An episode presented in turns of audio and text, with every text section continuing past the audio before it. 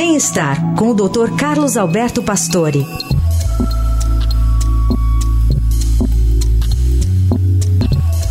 O que, que a referência mundial em saúde indica sobre dores nas costas? Dr. Pastore traz as informações. Bom dia.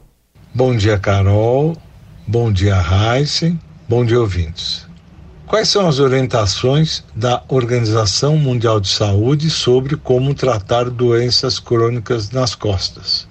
A Organização Mundial de Saúde mostrou que em 2022, uma em cada 13 pessoas no mundo, mais de 600 milhões de pessoas, tiveram pelo menos uma crise de dor lombar.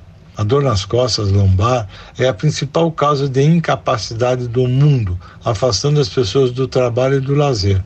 A OMS gerou um documento para mostrar as evidências científicas dizendo o que funciona comparado com o que não funciona.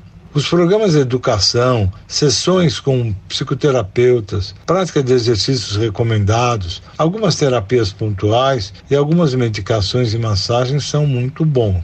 As dores nas costas podem ter várias origens. Em geral, são posturais, principalmente quando ficamos muito tempo numa só posição. As causas vão também desde as psicológicas até quadro de metástase de um câncer. Assim, se a dor não melhora, é muito importante que seja procurado um médico especialista, pois são necessários exames de imagem. O estilo de vida inadequado, com uma vida sedentária, excesso de peso, muito cigarro, estresse exagerado, são realmente fatores importantes que levam o indivíduo a procurar um médico com dor nas costas muito cuidado com algumas terapias que são praticamente não recomendadas, como técnicas de tração na coluna, ultrassom, medicação opioide, antidepressivos, alguns, alguns relaxantes musculares e corticoides. Dessa forma, a busca de uma orientação adequada vai facilitar o tratamento. Doutor Pastor, e volta na sexta com mais informações.